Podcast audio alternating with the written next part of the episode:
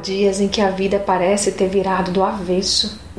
As adversidades tomam conta da nossa vida e parece que estamos nos afundando no mar de problemas e decepções. Seus pensamentos te dizem que não há mais solução. Pessoas afirmam que nada vai mudar. Os médicos dizem que não há mais o que fazer. E seu coração até dói, tamanho sofrimento.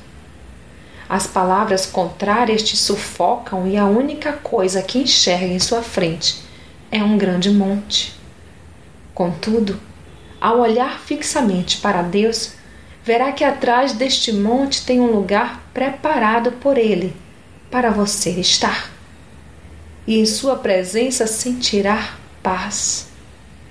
Na presença de Deus, as palavras de desânimo que por ora escutara e os pensamentos de morte que outrora permearam sua mente perdem poder, e assim entenderá definitivamente que a última palavra é do Senhor. Não te mandei eu? Esforça-te tem bom ânimo. Não temas nem te espantes, porque o Senhor teu Deus é contigo por onde quer que andares. Josué 1, 9 Pare de olhar para o grande monte e volte seu olhar para aquele que até do monte é Senhor.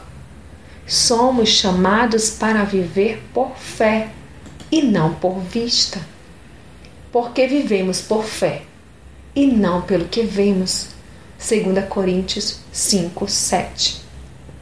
As palavras que ouve perderão poder sobre sua vida se crer que a última palavra é do Senhor. E se creres, verás a glória de Deus. A fé te faz enxergar além do monte. Creia nisto. Sou Sayonara Marques e minha página no Facebook é Despertar Espiritual Diário. Fique na paz de Deus.